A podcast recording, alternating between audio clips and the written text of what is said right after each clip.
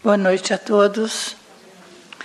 Nos diz o tema de hoje no livro Prazeres da Alma, Tuas Insatisfações.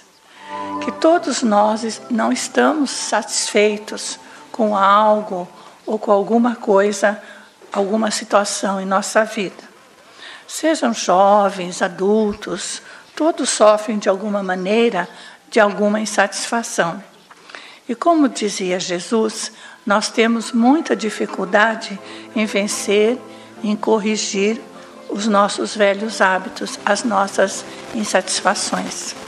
É preciso que nós comecemos a vivenciar os ensinamentos de Jesus para tornar mais fácil mudarmos o nosso comportamento, nossa maneira de pensar em relação a nós mesmos e em relação ao nosso próximo. Muitas vezes nós somos também muito extremistas, nós somos severos conosco mesmo. Nós temos que lembrar que nós somos humanos e que estamos aqui para aprender e crescermos, não só fisicamente, mas moralmente e espiritualmente, para que nós possamos alcançar a nossa paz interior.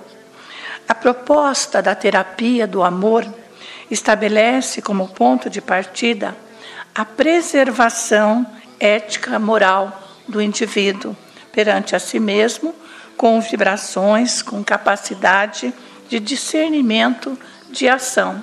E esse discernimento sobre o que se pode fazer, o que se deve fazer imediatamente após nós descobrirmos como proceder e passar uma atividade tranquila, sem choques das emoções descontroladas. Existe uma história na Tailândia que nos exemplifica como as pessoas estão insatisfeitas, mas elas ficam paradas e não fazem nada, não fazem coisa alguma para mudar a situação.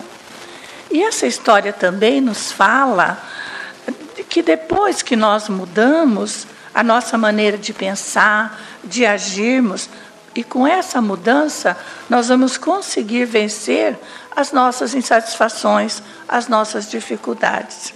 A história é o Buda e o mendigo. Era uma vez um mendigo que estava tentando juntar comida, mas ele notou que a sua comida todo dia desaparecia. Um dia ele achou um rato que roubava sua comida e perguntou: Mas por que você está roubando a minha comida? Eu sou um mendigo. Você devia roubar das pessoas mais ricas. E o rato lhe respondeu: Não importa o quanto você junte, você só terá direito a oito itens, é o seu destino. Ele perguntou: Mas por que meu destino? Então ele, o pato responde: Não sei. Você deve procurar Buda e perguntar para ele. E, e, o menino, então, o mendigo, resolve empreender viagem para encontrar Buda, sair da sua vidinha e procurar resposta para sua insatisfação. No caminho, fica tarde, ele se pede abrigo na casa de uma pessoa muito rica. E as pessoas lhe dão abrigo, e no dia seguinte, quando ele está de partida, ele, ele pergunta: O que você está fazendo tão longe? E ele diz: Ah, eu vou procurar Buda para saber sobre o meu destino. E eles então dizem: Posso dar uma pergunta para vocês levarem para Buda? Para você levar? Pode. Por que, que a nossa filha não fala? As pergunte a Buda o que, que nós devemos fazer para que ela consiga falar. Ele agradece e diz: Perguntarei. E aí ele continua sua jornada e vê muitas montanhas. E aí ele encontra um mago que, com seu cajado mágico, o leva através das montanhas. E o mágico, e o mágico pergunta, o mago pergunta para ele: O que, que você está fazendo aqui? Ele disse: Eu vou encontrar Buda, perguntar sobre o meu destino. E o mago então diz: Posso dar uma pergunta para você levar? Por que, que eu ainda não fui ao paraíso? Eu estou tentando há mil anos. Outros já subiram e, de acordo com os meus conhecimentos, os meus ensinamentos, eu já devia ter ido e eu estou insatisfeito com essa situação. Em seguida, ele depara com seu último obstáculo, um rio caudaloso que não consegue atravessar. E aí ele encontra uma tartaruga gigante que o leva para outra margem do rio. E a tartaruga no caminho pergunta a ele: Onde você está indo? E ele diz: Vou encontrar Buda, perguntar sobre o meu destino. E a tartaruga diz a ele: Ah, então você pergunta para o Buda por que, que eu estou há 500 anos tentar me tornar um dragão e não consigo? Eu fico aqui presa. Estou há 500 anos esperando e não consigo. E o mendigo parte e encontra Buda. Só que Buda diz: Eu só vou responder três perguntas. E o rapaz fica muito preocupado, porque ele tem quatro perguntas. Então ele pensa com cuidado. A tartaruga, há 500 anos, insatisfeita. O mago, há mil anos, sem ir ao paraíso. E a menina, que vai continuar sem falar. Então ele olha para si mesmo e pensa: eu sou apenas um mendigo. Os problemas dos outros são bem maiores que o meu. Os meus, então vamos resolver fazer as três perguntas. E Buda responde: a tartaruga está insatisfeita, mas não solta seu casco. Ela, ela tem que sair do conforto do seu casco e ela, se ela sair, ela vai ser um dragão. E o mago fica preso ao seu cajado, como uma âncora.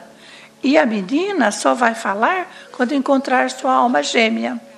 O rapaz agradece e inicia a viagem de volta.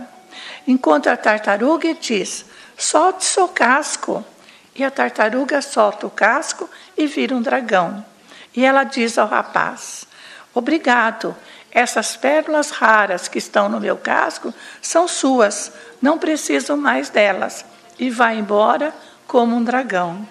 Ao encontrar o mago, ele diz: Você fica preso ao seu cajado, sempre insatisfeito. Você nunca vai conseguir subir ao paraíso se você ficar preso ao cajado.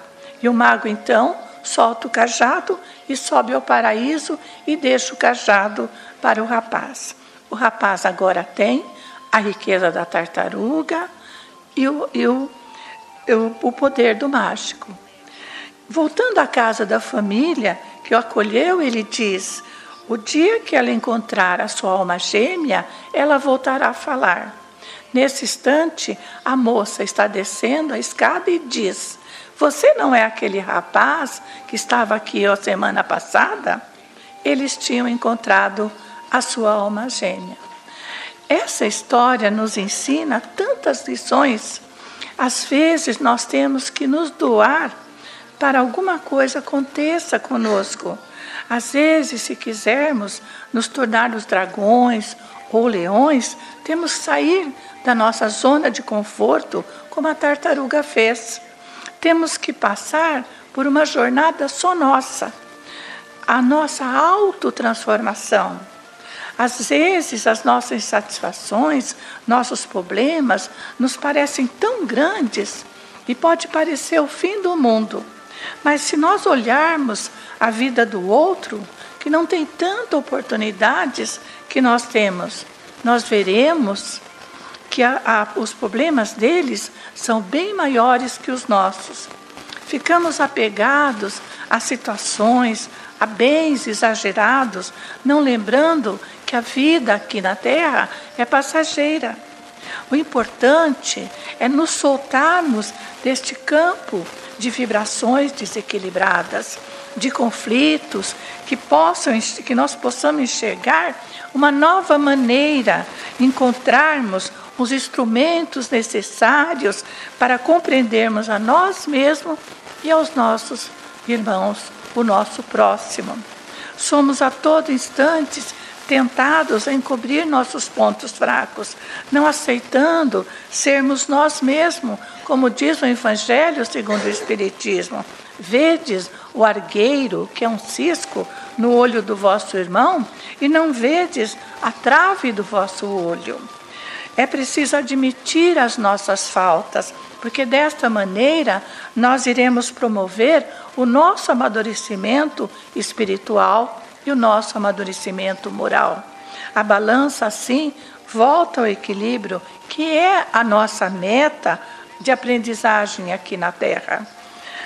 É, dos velhos laços, nós vamos nos libertar quando nós deixarmos as velhas recordações não fazerem parte da nossa vida, mudarmos, termos insatisfação, não.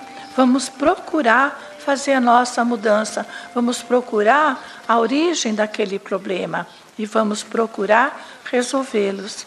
Nós não podemos fugir das nossas lutas interiores. Temos que confrontá-las para desbloquearmos nossos vícios e tentá-los saná-los. Analisar o que realmente nós somos é promover uma constante transformação interior. É que às vezes nós deixamos que as outras pessoas decidam por nós, fica mais fácil. Pois de maneira que os outros nos veem, permitem tem, que vem, dão grande influência sobre nós. Amigos opressores, pais dominadores, cônjuges inflexíveis, podem e têm exercido muitas influências sobre a personalidade do ser. Vamos analisar como é que nós temos enfrentado os nossos problemas, as nossas insatisfações. Se temos mentido para nós mesmos, ou estamos procurando um motivo da nossa insatisfação e achar que o outro tem mais oportunidade que nós, que o outro é mais bem assistido que nós, que Deus pensa mais no outro do que em nós. Se lembrarmos que Deus nos ama todos iguais, todos nós somos filhos de Deus. Lembremos do mendigo que buscou as respostas, do mago agarrado a seu cajado com medo de soltá-lo, da tartaruga que sofria, mas não tomava uma atitude. As emoções são muito importantes, porque é através delas que nos individualizamos, que nós diferenciamos um dos outros. Esse processo de evolução nossa encerra a nossa autoconquista de cada ser, de cada ser, de cada um de nós. Transformar os impulsos nossos em sentimentos, que são sentimentos dominadores, em emoções harmônicas, encontrando através do amor o bem-estar e a tranquilidade. Um espírita nunca deverá crer que não vencerá, que não vencerá, que não conseguirá uma mudança, não vencerá uma dificuldade, porque sabe que diante das dificuldades, a providência divina estará sempre ali, sempre enviará recursos necessários para o aprendizado, para o crescimento moral, espiritual. Basta que nós pedirmos. A oração é muito importante na nossa vida, porque é através dela que nós nos comunicamos com o plano espiritual, que nós nos comunicamos com Deus, nosso Pai, com Jesus, nosso Mestre. Então, é através da nossa mudança de pensar como estou reagindo com o, meu, com o problema da minha insatisfação. Como que eu estou vendo que o outro é melhor que eu? Olha quando Jesus diz, né? Que vede um cisco no olho do outro e não vê uma trave no nosso olho. Então vamos pensar, vamos analisar. Santo Agostinho sempre dizia que a gente à noite tem que fazer um balanço das nossas atitudes. E hoje me enviaram um, um, um WhatsApp de gratidão. Então é muito importante toda noite, quando a gente se recolher, quando a gente estiver tranquilo, agradecer. Agradecer tudo aquilo que nós tivemos durante o dia. Às vezes tivemos dificuldades, mas com a ajuda do plano espiritual, com a nossa boa vontade, nós vamos resolver. Então, se nós estivermos dispostos a mudar, tudo de bom vai voltar para nós. Quando a gente faz uma coisa boa para nós ou para o outro, tudo de bom volta para nós. Pois a prosperidade é uma atitude do espírito E quanto mais nós abrirmos a nossa mente para a mudança, para o bem, nós vamos ver um imenso tesouro de possibilidades que nós herdamos da criação divina. Que Jesus nos dê a sua paz.